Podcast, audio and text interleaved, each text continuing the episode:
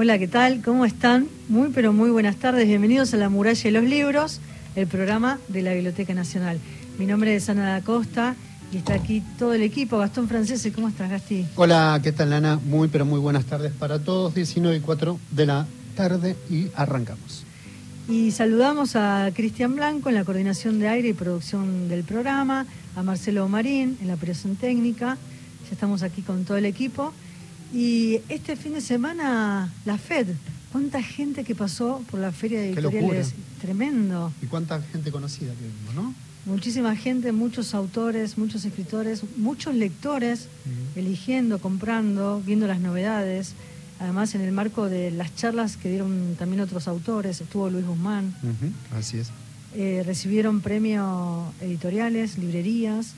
Así que con gran entusiasmo han pasado gran cantidad de, público, autores, escritores. Y crece y crece y crece, ¿eh? esa es la sensación. Y me pasó lo mismo con la Feria del Libro, como, como un público ávido, ¿no? Por, por estar ahí en esos eventos. Sí, porque si uno piensa también son los mismos libros que están en, las librerías, muchos de ellos, pero también es el momento del encuentro, ¿no? De ver las novedades, de encontrarse con otras editoriales. Eh, Así, bueno, con un saldo positivo porque cada vez se suma más gente. 11 38 70 74 85, nuestra línea de WhatsApp y el contestador 0810 222 0870. Y la Biblioteca Nacional les recordamos que reabre sus puertas el 16, el martes 16. Hubo, como ya le habíamos contado el martes pasado, un tema con un caño, con un caño maestro que se está reparando. Así que ahí vuelve a abrir sus puertas el martes 16. Y vamos a, presentar a nuestro invitado que está aquí con nosotros. Es compañero nuestro de la Biblioteca Nacional, Nico, Ferraro. Nicolás, ¿cómo estás? Hola Ana, hola, ¿cómo andan? ¿Todo bien? Gracias por la invitación. Qué gusto que estés acá. Sí, qué lindo. Eh, Nico Ferraro es escritor, autor de las novelas Dogo, que fue finalista del concurso Extremo Negro, también de Cruz, que fue finalista del premio Dashiell Hammett a la mejor novela negra que otorga la Semana Negra de Gijón, y Ámbar, que fue la ganadora de la última edición de la Semana Negra de Gijón, que este año tuvo por lema recuperar el tiempo perdido. ¿no? Qué bueno el lema eh, con todo lo que pasó en estos últimos años y además que con mucho esfuerzo la Semana Negra de Gijón había sucedido el año anterior, la edición anterior, en plena pandemia. Sí, fue casi de los primeros festivales que, siguieron, o sea, que no pararon porque ya en julio, julio del 2020, o sea, el año que pegó duro, eh, lo pudieron continuar y, con una especie de híbrido, obviamente, con, un aforo muy reducido, pero este año ya como que volvieron a su lugar original, que era el astillero, eh, y nada, como que se pusieron lindos de vuelta. Así es. Y además eh, coordinás el Centro de Narrativa Policial de la Biblioteca Nacional Bustos Domecq, y quiero mencionar a, Damián Blas Vives, Damián que fue compañero nuestro de muchísimos años, yo también lo, lo conocí, casi entramos para la misma época, y, él era el, coordinador, falleció el año pasado y, lo, y, hemos hecho eh, aquí un homenaje mencionándolo, recordando a, Damián. Y, él estaba coordinando, fue un poco como el mentor de todo lo que se hizo en, el centro, ¿no? Y muy amigo tuyo además. Sí, sí, eh, fue bueno, este año falleció este Damián. Este año, este año, sí, en mayo. Eh, sí, era como la cabeza visible o el motor o el, corazón o la parte que, que más empuja de, todo eso que era, bueno, a él le interesaba no solo el género negro, sino también el fantástico, la poesía y cómo coordinaba diferentes ramas y ahora estamos tratando, bueno, de hacer lo mejor posible para, para honrar su legado. Sí, además que el centro justamente eh, con jornadas, con ciclos, se había hecho el festivalón, muchísimos proyectos que mm, incluso también ciclos de cine y entrevistas que forman parte del acervo del centro el Centro de Narrativa Policial, ahí eh, pensado desde la construcción de, un, centro de narrativa con estas características en una institución como la Biblioteca Nacional. Sí, fue un poco eh, levantar el guante que ha dejado Borges y que siempre habló bien del género negro y me pasa este cuando veo otros países que me dicen, pero pará, la biblioteca es un centro de narrativa policial, sí, como que se ponen contentos porque acá como le damos cierta importancia a este género, bueno, obviamente por los cultores que tuvo, eh, pero les, llama bastante la atención. Entonces es siempre la oportunidad de abrir las puertas y cuando viene gente de afuera también entrevistarlos, esto que vos decías, hacerle entrevistas, videos o también a las charlas que teníamos en su momento con, el fundido negro y, nada, darle visibilidad viste a, eso que se viene haciendo en otros lugares también, no solo de Argentina, sino también de, es un fenómeno que está pasando a lo ancho y largo del mundo, o al revés. bueno, y ahí estamos con, con Ámbar. Quiero ir un poquito más atrás y pensar en, la novela policial, ¿no? porque es un, retrato de las sociedades.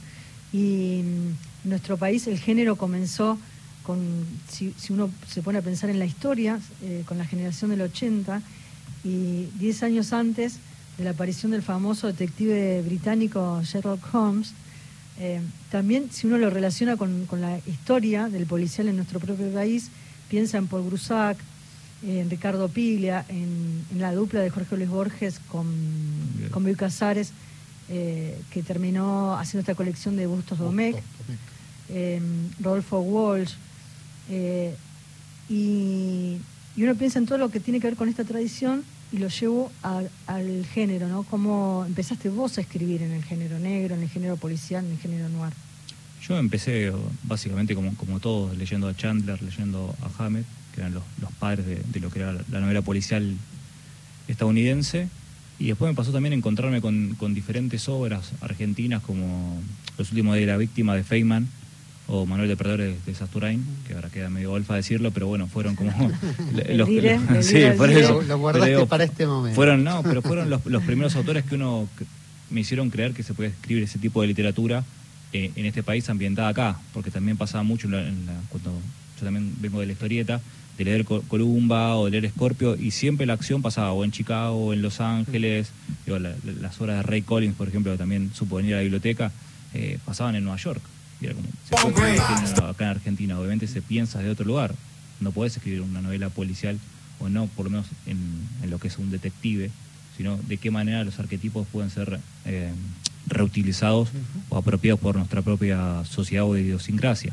Entonces era un poco ese el desafío de, después pensar incluso lo que se hizo en la década del 70 con autores como Rubén Tiziani, el mismo Feynman, eh, Sacomano, autores que, que, bueno, ¿qué pasó? Venían sintiendo algo de la violencia propia de ese momento y que obviamente, obviamente después cuando la realidad es tan fuerte, la literatura necesita un delay para poder retratar todo eso. por eso, por ejemplo, la crisis del 2001, y la estamos retratando ahora también, el, fracaso del, del menemismo, todo ese tipo de cosas que necesitan un tiempo en, dejar, ¿viste? Porque cuando vos estás en el momento estás en caliente y no puedes pensar mucho. Entonces la literatura siempre te da la oportunidad de, pensarlo después de otro lugar y también entenderlo, porque en el momento estás, estás tratando de sobrevivir, ¿viste? Y aferrarte un poco y después puedes decir, ah, bueno, estaba pasando algo de esto. Yo quería hacer como una introducción de Ámbar, que es una novela muy bien lograda. Eh, en este sentido, en construcción de personajes, construcción de la trama, eh, la historia, ¿Cómo ensamblaste todas esas partes como para que te dé algo tan sólido? Surge de una idea, empezás a, trabajar un personaje, eso va por otro lado, te centrás primero en la idea. ¿Cómo hiciste? Acá creo que más que nada fue una imagen, fue, fue pensar a esta chica, o sea, siempre es tratar de correr un poco de algo lo que uno ya hizo, o sea, correrse un poquito de ese lugar que está, una vez se vuelve cómodo y al mismo tiempo si te vuelves cómodo te vuelves repetitivo. Entonces no quería eso, entonces fue como, bueno, voy a escribir otra novela de padre e hijo, como decía el caso de Cruz, bueno, pero acaba de ser de padre e hija y una hija adolescente. Eh, entonces eso me da una nueva posibilidad de narrar. Y lo pensé casi todo desde el punto de vista de ella. O sea, lo que más me interesaba era esta historia de iniciación, pero en clave negra, y cómo podía correrlo de los diferentes lugares comunes que, suele atravesar el género. Eh, entonces es, es una novela que es un poco un híbrido porque parece de, trama cuando arranca y después te vas dando cuenta que es una novela más de personaje. Total, claro. Eh, y es que a alguna gente le gusta y a alguna gente no, ¿viste? Porque algunos capaz se enganchaban mucho con la primera parte porque era, che, acción, vamos a, 100 por hora, y después es tirar un poco el ancla y, bueno, decir, bueno, vamos ahora a tranquilizarnos y desarrollar el personaje más todavía, porque también, al ser una novela donde, bueno, básicamente es un padre criminal que arrastra a la hija en este sendero de crimen, y se come todos los efectos secundarios habidos y por haber de, la vida en, un marco violento. Una hija abandonada también por la madre. También, también. Sí, que eso fue, fue raro porque también, o sea, son esas cosas que te salen de milagro, por decirlo de alguna manera, porque era, bueno, eh, esta chica que fue abandonada por la madre se ve obviamente eh, a estar con el padre, sí o sí, y a, y a bancarlo porque es lo único que tiene. Entonces, esa relación eh, y al mismo tiempo algo narrativo, de pensar, bueno, no, no quiero contar la historia de la madre, ¿viste? O sea, porque si la madre está viva, ¿qué pasó con eso? Pero vas dando, eh, eh, a medida que la novela va transcurriendo, uno va reconstruyendo esos vínculos de, la, de, Ámbar, que es el personaje central, con su madre, con su padre y cómo de ninguna de, desde no de ninguna parte hacia ninguna parte pero termina llegando a Ámbar digo hay todo un camino también en todo ese en ese viaje que, haces sí a ver eh, trato viste de ir dando a poquito viste para no para que no sea bueno qué pasó con la madre viste y un capítulo explicativo de todo lo que pasó con la madre o qué pasó con el padre sino que era un poco también yo me guío bastante por instinto en ese sentido, no es que lo tengo tan, tan pensado, sino que voy pensando qué necesita la historia en cada momento. Y el desafío más grande era como en una novela donde el padre es un criminal, va a ser obviamente el que lleve la acción.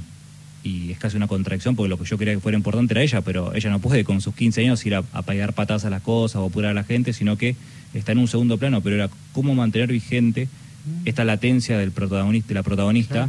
Eh, entonces tenía estos espacios de tiempo muerto que siempre me parecen interesantes para contar más los personajes, no tanto ya la trama, sino estos espacios donde están comiendo una hamburguesa, donde están en un hotel viendo la tele, donde ahí se empieza a generar un vínculo.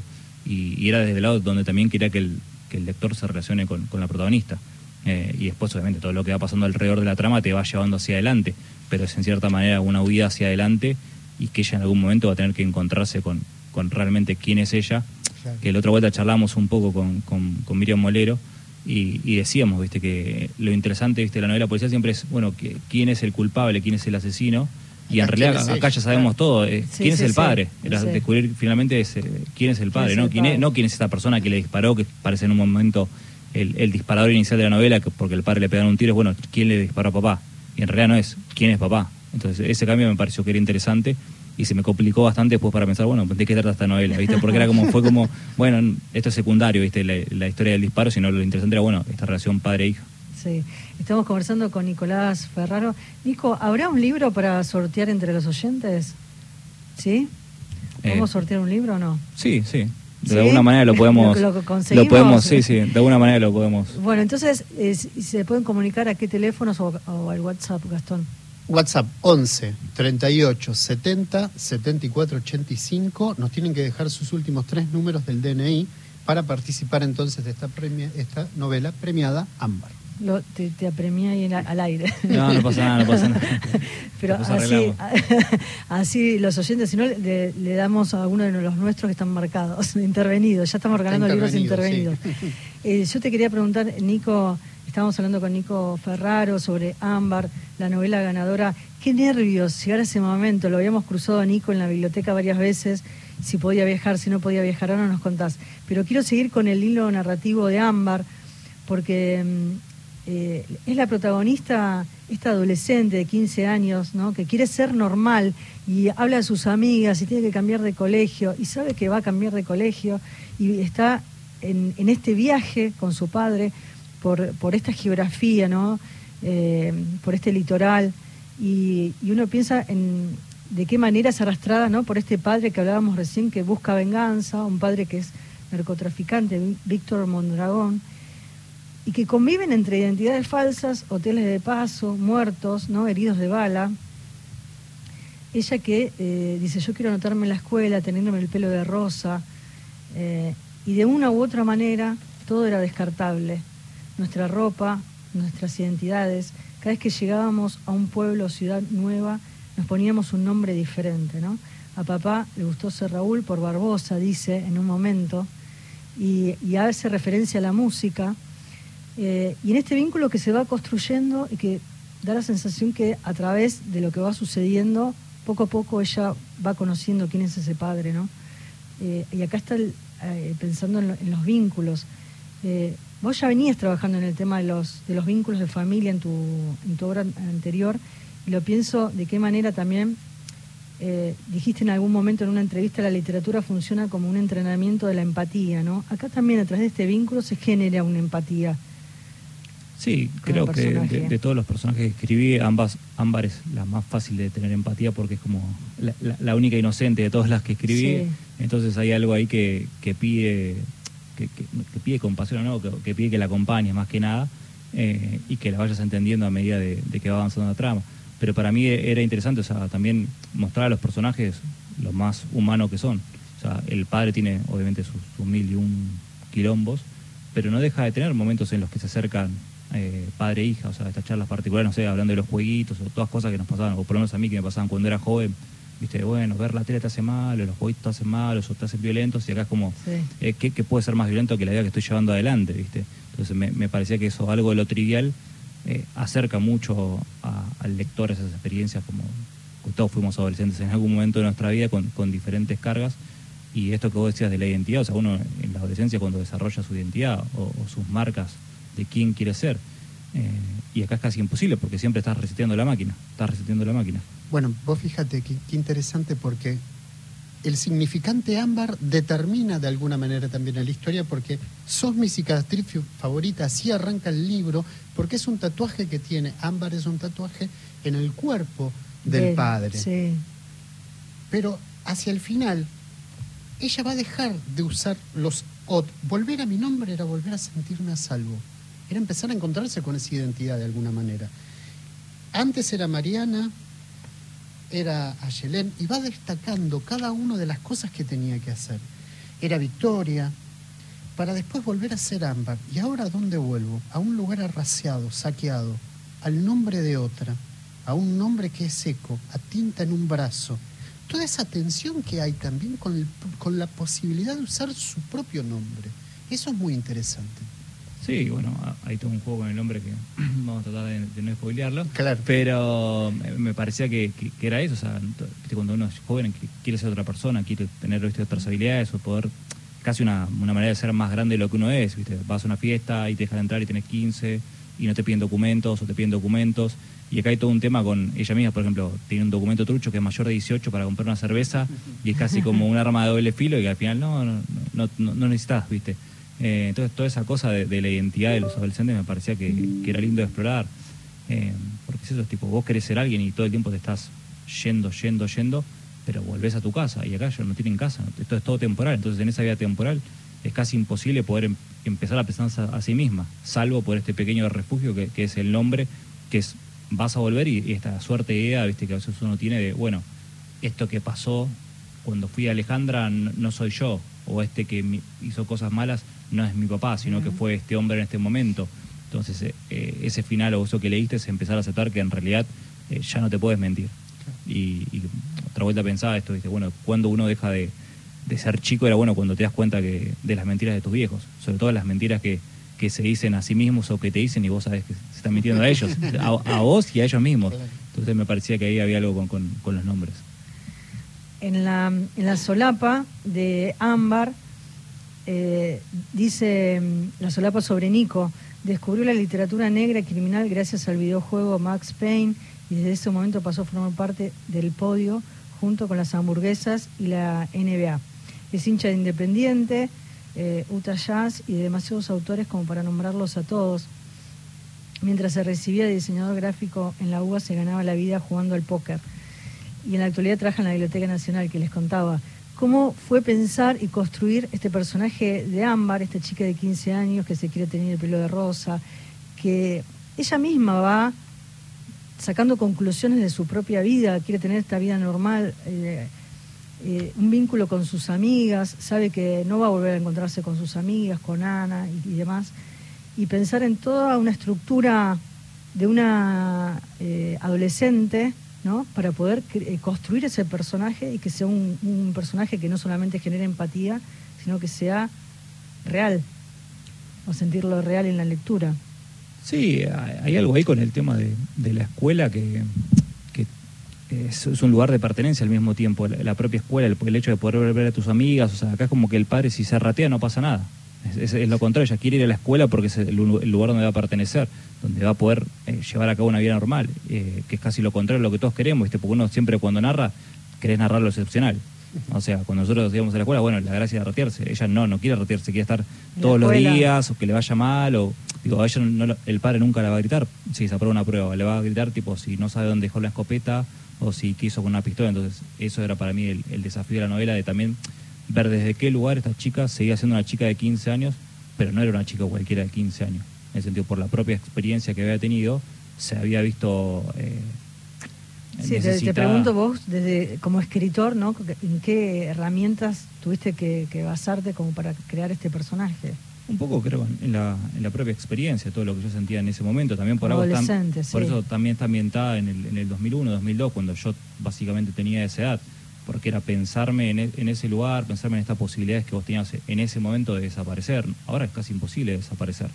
Es decir, nos podemos a pensar, tipo, si vos no te conectaste, eh, tu última conexión fue ayer, ya tenés la, policía buscándote. A estas chicas no, le pasa nada, o sea, si desaparece porque no, hay nadie que esté esperando nada de, Ámbar ni de Víctor Mondragón. Entonces lo que fue fue pensarme un poco en, esta adolescencia, en estos lugares formativos como eran los fichines, todos estos, lugares donde uno iba haciendo su nombre, donde iba haciendo su, o se ganaba sus apodos también. Eh, claro, sí, sí, eh, tal cual. Como un lugar de, pertenecer y, que, y que alguien supiera quién sos. Ah. Eh, desde vestirte, desde lo que sea. O sea, por eso también era. La, gracia era, bueno, se puede tener el pelo rosa porque ya no hace falta que, que llame, no necesitan no llamar la atención. Entonces, eso era como un lugar de, de tener una identidad. Bueno, acá vamos a hacer Ámbar, acá vamos a hacer Víctor Mondragón en este pueblo, y después toda esa normalidad que pretendía desaparece de un momento a otro porque el padre no puede dejar de ser quien es. Entonces, en ese dejar quién es, hay una identidad que se borra, que se hace desplazada. Un desarraigo, claro. Sí, claro. y todo el tiempo estás jugando con eso. Entonces, mm. son las posibilidades narrativas que me dan de, bueno, ¿qué es volver a empezar? ¿Qué es volver a empezar? O sea, llega un momento que vos no puedes volver a empezar de cero, porque tenés tus cicatrices, porque tenés tus tatuajes, mm. porque tenés tus marcas que te fueron dejando toda esta vida en el camino. Entonces, para mí el desafío era ese, bueno, cómo contar este desarraigo, cómo, cómo contar lo, excepcional eh, o lo normal en una vida excepcional, casi, casi al revés de lo que uno... Y, geográficamente hay, un, hay, una parte muy importante que tiene que ver con el norte del país, noroeste, digamos, Misiones. Ahí estamos cerca de Paraguay, la triple frontera, algo bastante cercano a Cruz, puede ser, o y la utilización de ciertos usos de otros lenguajes. Ahí también veo ciertos puntos de contacto, ¿puede ser? Sí, sí, el tema de, la zona esa siempre me pareció interesante porque primero está poco explorada, con lo cual, o sea, me interesa como ir trabajando diferentes ambientes. O sea, si yo voy a contar algo, algo de droga, ahí te lo voy a contar capaz en un búnker acá en la ciudad porque ya se contó 300 veces, entonces te voy a contar, bueno, un tráfico con cruzando botes, que es todo, todo lo que hay en la triple frontera, que siempre es casi un lugar mágico en cierta manera, por decirlo, porque todo es posible. O sea, ahí es donde el territorio donde todo es posible, donde puedes conseguir lo que quieras. Si tenés plata, puedes conseguir lo que quieras. Eh, entonces, esa, zona me interesaba, más allá también, obviamente, de lo que él mencionaba de, los diferentes usos del lenguaje, o sea, como las diferentes posibilidades de, confusión. O sea, porque si hay algo que no tiene un nombre concreto, siempre te, estás buscando un, problema. Eh, entonces, esa zona me parece que, que está buena explorarla porque, bueno, es un territorio de Lampa donde no hay ley, donde no hay nada y donde cada uno, donde estás en la tuya, mm. básicamente estás en la tuya y eso para bien o para mal está bien. Vamos a, compartir un tema musical. Recién hablábamos de Raúl Barbosa y que tiene que llegar un mensaje. Sí, un montón. Bueno, vamos mientras escuchando eh, a papá le gustó ser Raúl por Barbosa, o odió ser José, que le dijeran Pepe en especial. Y bueno, y entonces pensamos en Raúl Barbosa. Después me vas a contar, Nico, si tiene algo que ver la música que vos escuchabas o no, ¿no? Vamos con los mensajes y la música. Raúl Barbosa en la muralla. Ivonne de Vicente se anota para Ámbar. Cecilia de la Plata, saludos desde La Plata, participo por el libro. Marcelo de Tolosa, hola amigos, acá estamos. A ver que tengo que abrirlo el mensaje porque es más largo.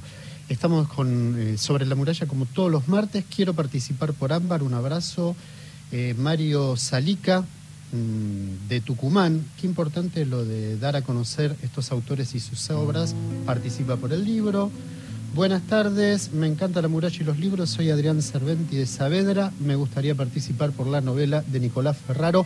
Todos los que quieran participar, 11 38 70 74 85 o 0810 222 0870 y los tres últimos números del DNI.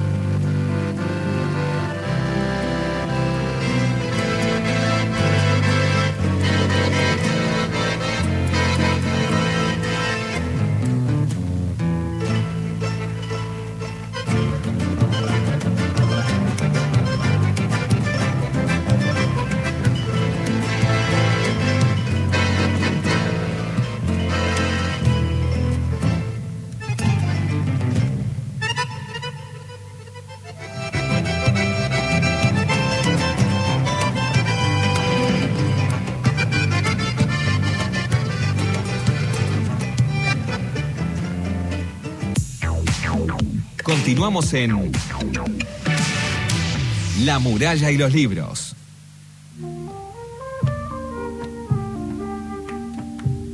Y llegan muchísimos, pero muchísimos mensajes al WhatsApp por Ámbar, que lo vamos a sortear sobre el final del programa. A ver, ¿qué tengo acá? Buenas tardes, me anoto para Ámbar, me llamo Inés del barrio de Coglan y siempre los escucho. Mario Salica ya lo había dicho de Tucumán, eh, Juan de Becar. Hola, soy Juan Miguel de Becar, quisiera participar por el libro, buenísimo, que difundan la buena cultura y da los últimos tres números del DNI.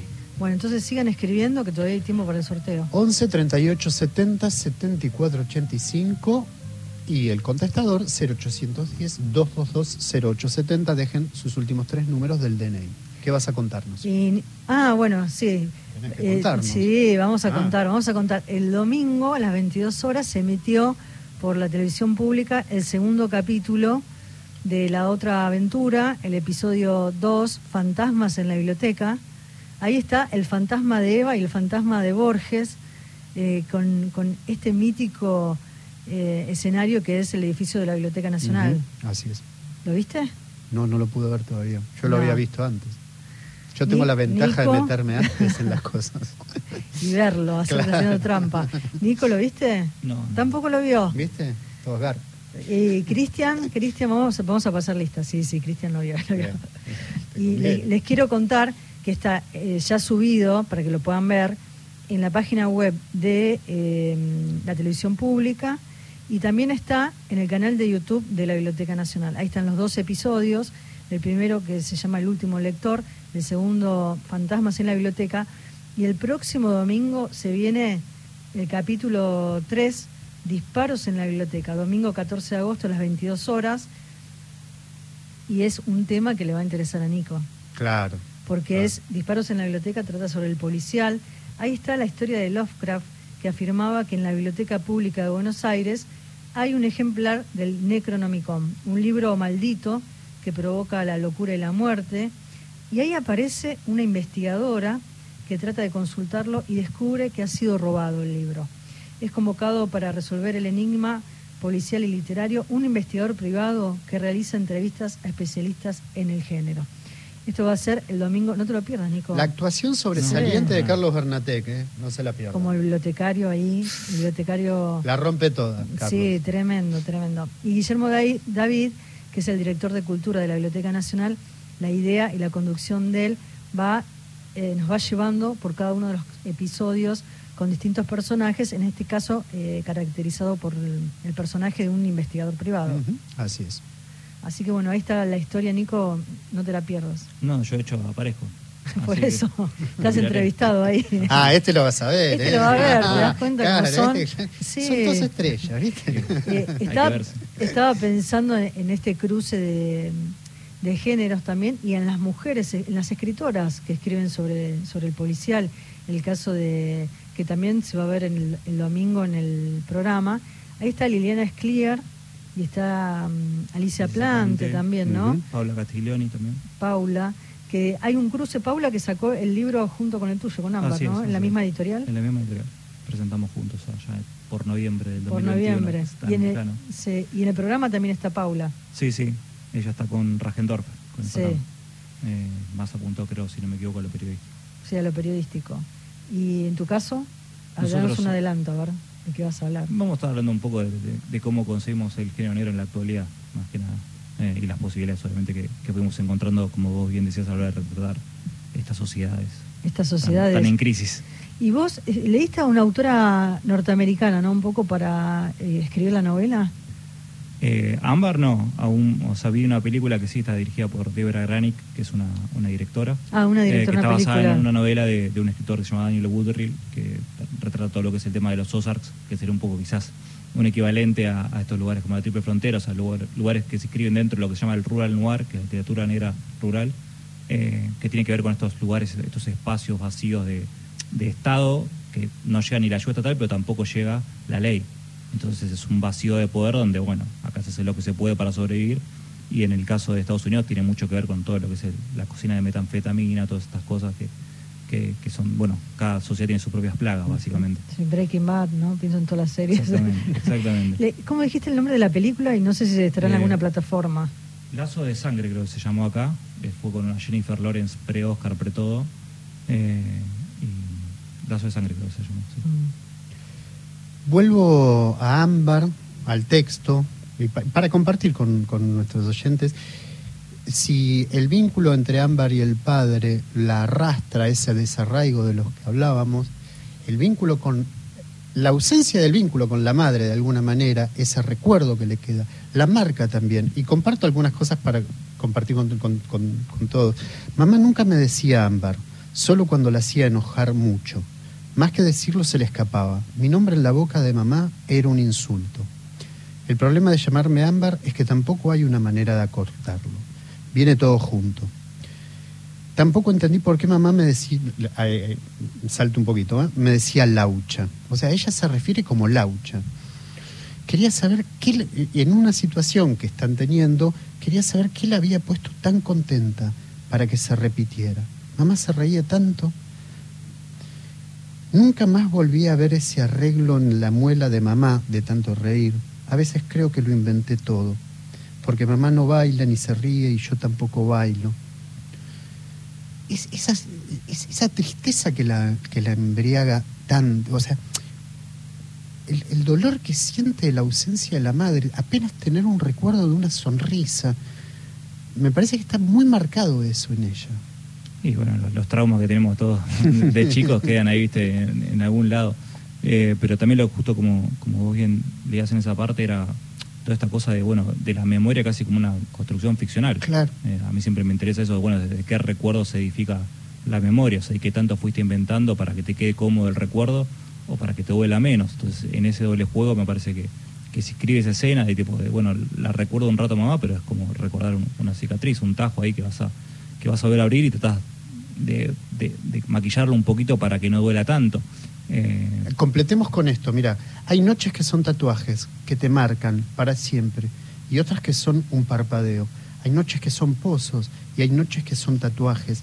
Y esto es lo que me interesa. ¿En qué parte se guarda algo para siempre? ¿Dónde dura más un beso? ¿En la cabeza, en la piel, en el corazón? Hay siempre también una pregunta por esto, ¿no? ¿Cómo atesorar algo que vale mucho también? Sí, sí, a, a mí es uno de los temas que me interesa cuando, cuando escribo esto que te digo, o sea, la, la memoria, o sea, viste que uno siempre dice como eh, que la memoria a veces es más poeta que cronista, ¿viste? Mm, en ese total. sentido de, bueno, ¿qué, fue realmente lo que nos pasó en, en la infancia? ¿Qué, qué te- o sea, y cómo vos te vas adaptando y vas diciendo, bueno, en realidad, viste, que uno siempre tiende a ser el héroe de su propia historia, entonces es, bueno, pasó esto, pasó aquello, o, lo- o cómo recordamos, viste, porque decís, si vos, no, todos nos, nos ponemos los tres en esta situación, nos- los tres después de esta entrevista nos vamos a llevar tres memorias diferentes o tres recuerdos, porque es una mirada subjetiva sobre un hecho. Entonces, en ese caso, el de ella, frente a una experiencia traumática, era cómo vas a elegir recordar aquello que te duele o aquello que, que- que te gusta. En el caso, por ejemplo, de, de- de esa parte que vos leías, o sea, ella tiene la posibilidad de tener un encuentro con un chico eh, de, de carácter amoroso y saber que eso automáticamente después de que suceda lo va a perder. Eh, lo va a perder porque se va a tener que ir. Entonces, es, enamorarse es- está bueno, pero al mismo tiempo, si no se te da, y en el caso de ella se sabe que no se va a dar, vas a terminar perdiendo un montón. Y es como, Y con las amigas pasa lo mismo. Sí, Mm. sí, sí. Claro. Eh, es, es esta cosa Crear bueno, un vínculo. Me, me voy, es como cuando vas a la playa y te haces amigo de un perro un ratito, ¿no? ¿Viste? Te- que sabes que después te y vas a tener que despedir. Claro, como no, te voy a extrañar, churro, lo que sea, ¿viste? Pero- Eh, Churro Pero- es el, el perro de una amiga nuestra de la biblioteca.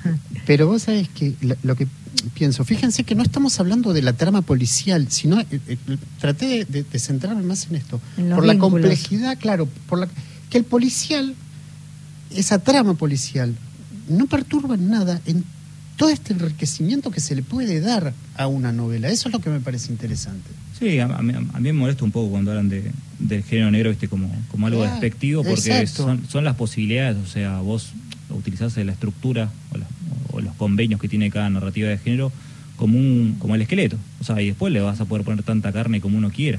O sea, el tema es si se la pones o no se la pones. Entonces, en, en ese son posibilidades, son puntos de partida. A mí el, el cliché como, como arquetipo, o sea, por toda la fuerza que tienen los clichés, funcionan como punto de partida, no Claro. funcionan como punto de llegada. O sea, entonces yo, en o lo que apunto a hacer, o sea, después si lo, lo consigo o no lo consigo, va a depender obviamente de, de la pericia que tuve en el momento y más que nada de cómo completa el, el- el lector, que es una parte importante de este, de este lenguaje comunicativo ¿viste? que, que es cada, cada novela. Entonces, en ese sentido, me parece que, que- que el punto de llegada es, es, es este, casi como en el, como el libro, ¿no? una huida hacia, hacia adelante. Es bueno, ¿qué tanto puedo yo desarrollar estos personajes para que dejen de ser bidimensionales y tomen su propia carnadura? Y es la apuesta un poco también del libro, es dejar esta trama policial de lado y focalizarme en ella. Lo lograste. Lo lograste. De, de hecho, tenés un premio, ¿no? Digo, Sí, bueno, pero- Dice, yo, yo quiero hablar de ese premio, es un premio muy importante eh, que fue ganado por Claudia Piñeiro, por Juan Sasturain, que recién lo mencionabas, por Leo Yola, y, y hablar de esta Semana Negra de Gijón, que es uno de los festivales de, de novela, no sé qué estás diciendo, 20.000. Gastón, ¿Eh? Nada, de novela policial eh, más reconocidos del mundo, ¿no? Y muchos escritores, yo me acuerdo que una vez vino Nico con Liliana, La con primera Horacio. vez, Y claro. con Horacio, con, Horacio. Martini. Estábamos en el estudio de, de Nacional Folclórica Sí. y nos contaban, que yo me acuerdo de ese programa porque fue bellísimo, nos contaban, era como una paleta de colores de ese festival, Mm. ¿no? De, de- de anécdotas, de cómo se vive ese festival, Tendríamos que porque eso, la llegada al festival, El ¿no? Y las cosas ¿no? que Es se van compartiendo, quiero que me cuentes un poco, Nico, sobre eso. Sí, yo esta oportunidad no, no conseguí No, que no. Cancillería me- me, dé un papel. Sí, pudiste Esperemos ir. que lo se remedie la situación para el año próximo. Pero es un festival que, que lo que tiene es que apuesta, apuesta a lo popular, literariamente. O sea, eh, perdón. Sí. Sí, eso que quise decir. Eh, nada, tenés toda esta llegada con el tren negro, donde se juntan los autores, viajan desde Madrid hasta, hasta Gijón. Y ahí es, es, es un periodo que es en un astillero como un lugar recuperado donde hay ferias. O sea, vos entrás al lugar y tenés diferentes puestos como cualquier feria de, para comprar una cartera, una Bueno. o lo que sea. Y después vas entrando a puestos de comida y después librerías de la mano enfrente y después tenés los diferentes eh, recintos donde se dan las charlas. Y atrás de eso tenés la vuelta al mundo, tipo todo un parque Una de diversiones, ponele, sí. claro. Una, Sí. una hermosa. Entonces, ¿qué pasa? La gente se acerca a comerse una milanesa o, o algún pescado de nombre raro, eh, que acá lo llamamos diferente, por eso estoy tratando de hacer memoria. eh, o, a tomar, o allá también es muy tradicional la sidra en ese, en ese festival. Claro. Y de repente pasan y dicen, che, hay una charla acá, a ver qué onda. Se sientan, escuchan un rato mientras toman algo, mientras comen algo, y después van y están en la librería ahí y se compran el libro. Entonces es un flujo de gente que se acerca, quizás no tan ligado a la literatura, pero que después se llevan un libro para su casa. Y es casi, a ver, para la ciudad es un orgullo que esté el festival ahí, más allá de que... Un- una- además, un lugar donde también se hace un importante festival de cine. Sí, sí, sí. sí. Sí. Eh, Eh, y ahí se genera un encuentro con nuevos lectores, ¿no? Porque eh, Ámbar eh, lo escribiste en Argentina, en un contexto determinado, pero en el marco de este festival, digo, también es interesante pensar como nuevos públicos haber ganado el premio. Sí, siempre, o sea, justo el otro día Ángel de la Calle, que es el, el organizador de, de la Semana Negra, ¿viste? Sí, eso es un personaje, me acuerdo un- que no sé si fue en esa oportunidad que salió al aire y estábamos esperando por el tema del Ah, horario, cierto. que Sí. era tarde, eh, Sí, un sí, encanto. Sí, sí. sí, es ma- ma- bastante macanudo, o macanudísimo, y, y él hablaba ¿viste? De, de- de lo difícil que era, el- justo otra vez tener un, radio- un programa y decía, bueno, tus novelas como que van a funcionar quizás mejor en Francia si son traducidas que en España Mm. por el tema del lenguaje, decía, ¿viste? como yo apuesto bastante a, a- Sí. a un lenguaje coloquial o, un poco más hostil con un lector español, sobre Sí, todo sí. Los, los lectores españoles son muy... eh, no sé qué para utilizar. Para Sí, no eh, hay que ser claro, eh, delicado, sí, sí. como no están tan acostumbrados a las... Ellos no tienen las Más traducciones, despojado, no están- digamos. Sí, no, no están acostumbrados a, a las traducciones de anagrama que como nosotros. Sí. Entonces les cuesta mucho lo que es el lenguaje que, que no es el del día a día Claro. de ellos. Es una experiencia como sé, leer un mexicano es también algo muy difícil, por ejemplo, para mí, para ellos debe ser una locura. Eh, entonces tienen como esta cosa de cierta resistencia a otros autores eh, y funcionan obviamente los que son más limpios a la hora de escribir Mm. en un registro como más neutro, por decirlo de una manera. Claro. Pero, pero sí, siempre es eso, tipo, ver quién puede ver más allá de, de esa, de esa traducción. Yo me acuerdo cuando Cruz la editaron en España, el otro libro que quedó nominado, el tipo decidió no poner ningún glosario ni nada. Era como, vamos así, que se entienda como se entienda y que la gente... Qué jugado. También sí, Sí. igual hasta Google ahora, eso no es muy difícil. O sea, antes, antes sí quizás era más difícil. Pero también yo lo que apuesto es que el propio texto se entienda. eh, acá también pase. Yo muchas de las palabras que utilizo en mis libros no se las entienden acá el, el porteño promedio o el argentino promedio en ese sentido. Y es apostar a que por la propia construcción del texto se van a ir entendiendo. O sea, con el uso del portugués o del uso del guaraní o del uso de un coloquial más extremo, eh, como puede ser en Dogo la primera novela. Claro. Nico, contanos eh, sobre el Centro de Narrativa Policial de la Biblioteca Nacional, ¿qué se viene eh, en lo que resta del año? ¿Qué están pensando? Sí, tenemos ahí un par de actividades planeadas. Básicamente las dos apuestas fuertes son eh, una muestra de fotos de Alejandro Meter, que se va a llamar Los Rostros del Crimen, que fue un trabajo que se hizo a lo largo de 4 o 5 años, donde se retrató a la mayor cantidad posible de autores y autoras de género negro, que va a ser una muestra, que va a ser en noviembre, si sale todo bien, obviamente. Y después lo que estoy ahora haciendo también con, un autor mexicano es una antología de género negro, que lo que trato de hacer es recuperar eh, cierta tradición perdida de las antologías que hace mucho no se pone al día, lo que se hizo en el género a lo largo del continente, y es un poco, bueno, mostrar una suerte de, paleta, de ofrecer, bueno, todos los autores que están haciendo género. Eh, que me parece interesante porque es un trabajo que no se hace rato que no se hizo, se hizo una sola vez en editorial de Cuba, y como todos sabemos los libros de Cuba no, tienen un radio de llegada muy grande, eh, que lo hizo Padura ah. en ese momento, y esto es un poco, bueno, eh, ambiciosamente es, eso mismo, o sea, tipo, bueno, ofrecer la mayor cantidad de autores ya consagrados eh, y también de voces nuevas y que se acerquen de otra manera. que va a salir editado por la Biblioteca Nacional, por el sello de la, Biblioteca Nacional. Exactamente. Pronto tendremos Qué bueno. Digo, no te vayas, que en minutos vamos a hacer el sorteo. Eso. Y vamos con el Rafa. Hoy no hay poesía, hoy hay un texto. Uh, hoy tengo un eh, esto es tremendo. Juliana Chacón, poeta de Chacabuco. Sí. Le pregunto, ¿tenés algún texto narrativo? Tiene. Y le muestro al Rafa y le encantó. Y mira cómo quedó. A ver.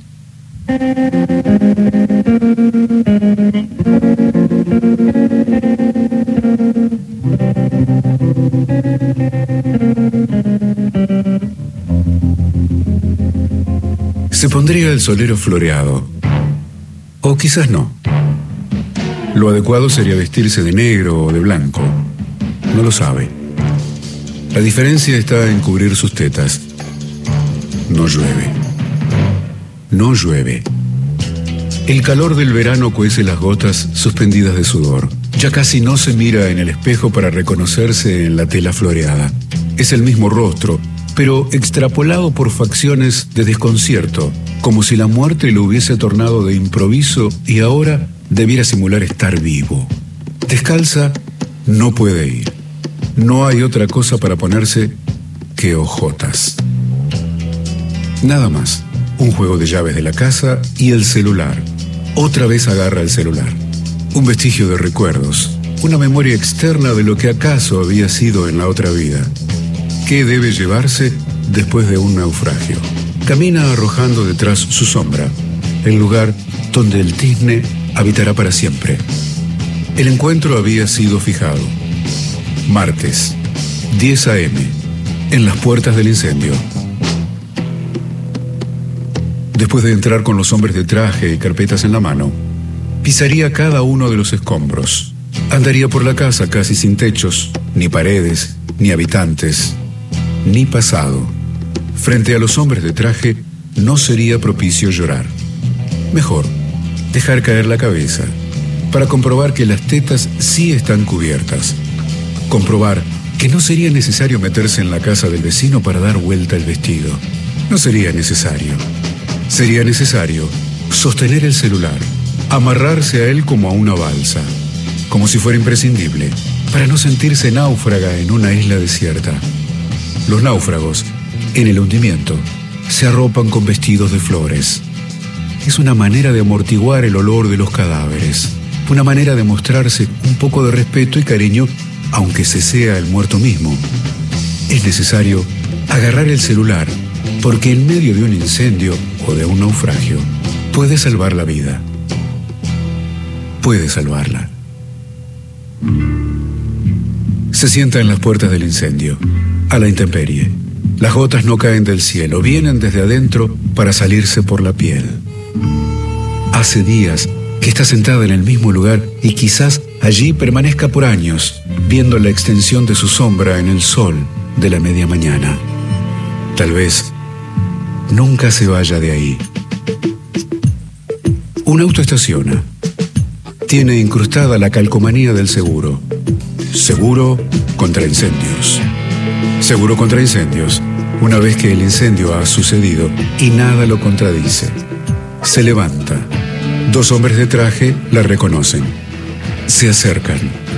Extienden sus manos para apretar la que ella tiene libre, sin el celular. Preguntan, ¿es usted la del incendio? Ahí está el Rafa. Qué bueno, me Juliana encantó. Chacón, gran escritora de Chacabuco, un Qué cuento bueno, inédito que nos regaló para compartir con el Rafa y con todos ustedes, así que nada, estamos muy contentos y le agradecemos muchísimo, Sí, tanto a Rafa. Hernández como a Juliana Chacón. Invitamos a todos los que escriben a enviarnos poemas, a mandarnos textos y así lo compartimos con todos los oyentes eh, del país. Y llegan más mensajes, este, se viene el sorteo. Tengo el ganador, Sí. Eh, va para La Plata, pa- es eh, Cecilia y sus números de DNI finales 352. Eh, Cristian Blanco se va a comunicar con vos, Cecilia, para hacerte llegar el libro. Sí, se lo vamos a mandar. Nico, eh, ¿tu último libro es El cielo que nos queda? No, No. no, Ámbar. El Ah. cielo fue uno que salió en el medio de Cruz. Ah, pero como entre justo Cruz lo y agarró la pandemia, fue como el libro perdido. o sea, no- Sí, es el libro No perdido. hay ficha del libro ese, ¿viste? ¿Y dónde está ese libro? No lo Eh, ven, no en mi casa están casi todos. No, eh, está distribuido por, por Walduter, eh, así que está en, en varios lados también, como, como Ámbar y Cruz.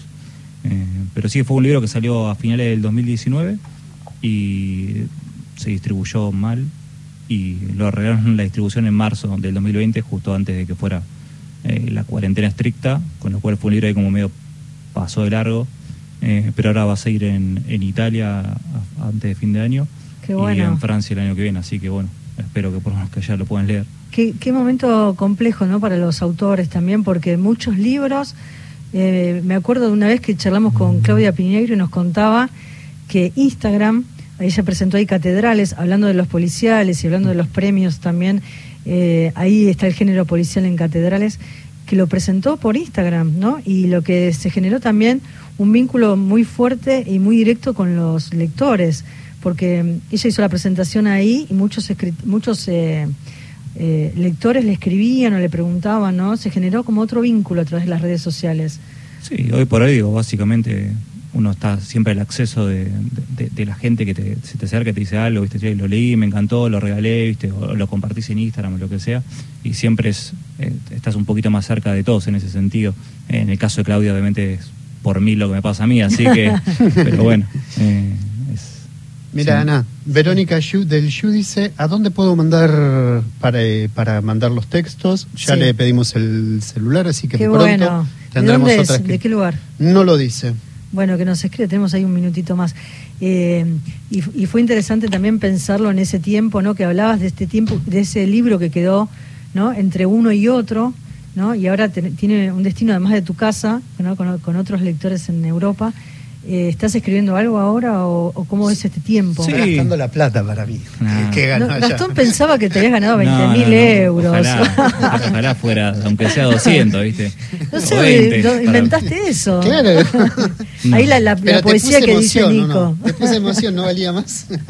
Eh, fue un plot twist ahí para. Eh, Pero no, no. Eh, es, es, un, es un festival más, como decía Nico, más, más popular, más mítico. No hay, no hay un no hay un sope ahí en ese festival. No, no, no, no hay un sope. Ni Pero Cancillería bueno, para- ayuda. sí. Ni. Cancillería ayudó con el premio, Nico.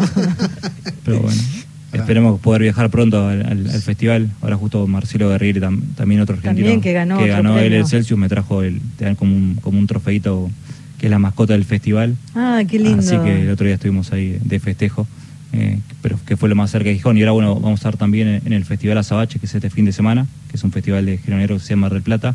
Y este año se va a hacer por primera vez en Buenos Aires, en el Macua, que va a ser eh, de jueves, eh, viernes y sábado. Este fin de semana. Sí, ¿Este y, fin de? Este fin de semana. Así que vamos a estar ahí con Marcelo Guerriere, con Mariana Screamer, charlando bueno, de todo lo que fue la experiencia. qué día Gijón. vas? Yo estoy el sábado a las dos y Ah, media el de la sábado tarde. capaz que pasó. Sábado, doce y media. Dos y media, sí, arranca temprano. O sea, si buscan Festival Azabache en las redes, esto que recién Sí, charlábamos, Azabache, sí. Van a poder encontrar la diferente programación que tiene. Y van, a- Bien. van a estar todos, obviamente. Esas tú, Piñeiro, Quique Ferrari, bueno. Convertini. Bueno, capaz que me doy una vuelta. ¿eh? eh, ¿Me saludas? Qué lindo que, que que hacemos esa invitación. Gracias, Nico. Por Gracias, favor, gracias Nico. a ustedes. Un placer enorme. Nico Ferraro pasó por, iba a decir a palabradas, por la, por la muralla de los libros. Nos despedimos hasta el próximo Chau. martes a las 19. No se pierdan el domingo a las 22 horas en la TV pública. Disparos en la biblioteca. Chao, buena semana.